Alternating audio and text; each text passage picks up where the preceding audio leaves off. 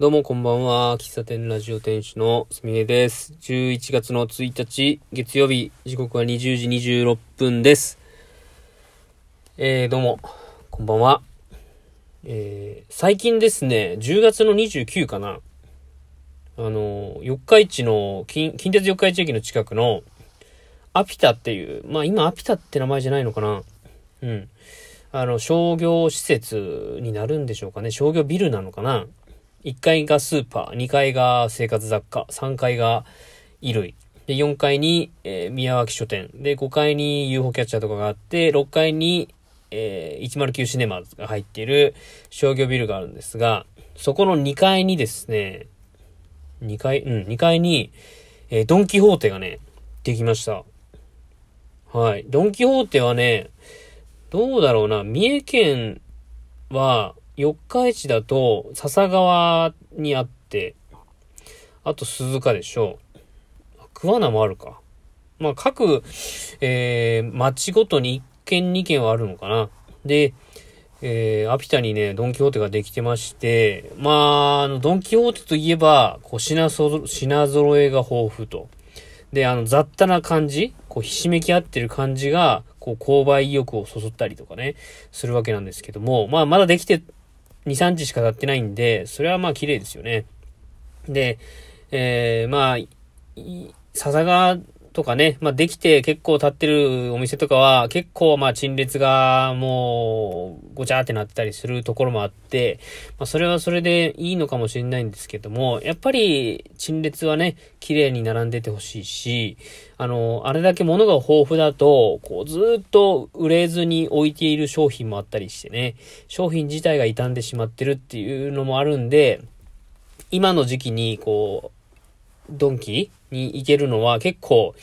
あの、新鮮というかね、あの、陳列が綺麗で、商品も綺麗でっていうね、より購買意欲をそそると。で、あの、食品、食、まあ、生鮮食品はね、売ってないですけども、まあ、お菓子類ね、お酒、免税の、まあ、お酒、韓国、韓国系のお酒とかなんか調味料とか結構置いてましたね。で、結構人いたね。この前行ったけど。うん。あのー、まあ、生活圏内にね、そういう、うまあ、ドンキみたいにね、あの、本当に格安な、えー、ものが買える場所があると、ついついこう、買い込んでしまうっていうね。あの、僕は結構あのー、お金を使うことでストレスを発散するっていうのがね、あるんですよね。でお金を使うっていうのも、なんだろうな、こう、大きなバッグ、高級なバッグ、いや、バッグとかじゃないな、時計とかね、あのー、そういうのを買うんではなくって、細々とした、あのー、本当お菓子を大量に買うとか、あのー、冷凍食品を大量に買うみたいなね。で、袋いっぱいにして帰る。なんかその、カゴにどんどん入れ込んでいくのが、結構快感だったりするんですよね。あの男女の話で言うと、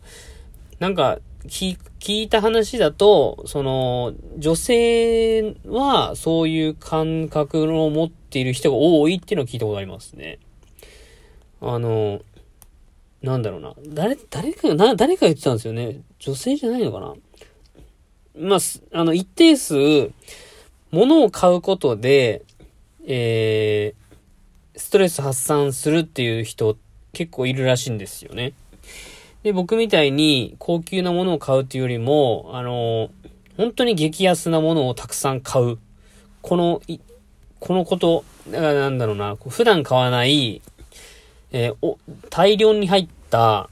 こう、うまい棒とかね、えー、と、小袋に入ったなんか、カントリーマームが、こう、袋、大袋に入っているやつとかね、パイの実の、なんだろうな、こう、ファミリーパックか。ファミリーパックを普段買わないけど買っちゃうみたいな。あとは、なんだろうな。あ、こういうのをやる人は、100均に、100均でめちゃくちゃ買い物するみたいな人も、同じタイプだと思いますね。うん。で、僕はそういうのをね、月に1回、怒りますね。なんだろうな、こう、買いてーって言って、こう、お店に行くんじゃなくて、もう毎日スーパーとか行くんですけど、スーパー行って、ついついね、あ、もう今日は行こう。特に起きるのは、週末に結構その気持ちになることが多くて、あの、惣菜とか、もう値段気にせずにポンポンポンポン買っちゃって、えー、あ買ったよっていう、この達成感っていうんかな、なんか、なんかそういう気持ち、そう、そういうことでストレスを発散している方いますかねまあ僕だけじゃないとは思うんすけどね。うん。まあいろんなストレス発散方法あると思うんですよね。スポーツを、あの、汗を流、汗をかくとかね。読書する、寝る、散歩する、カラオケを、まあ大声を出す、ドライブするみたいな、いろいろストレス発散方法あると思うんですけど、まあ今日、ドンキホーテの話をしたんで、えー、まあ、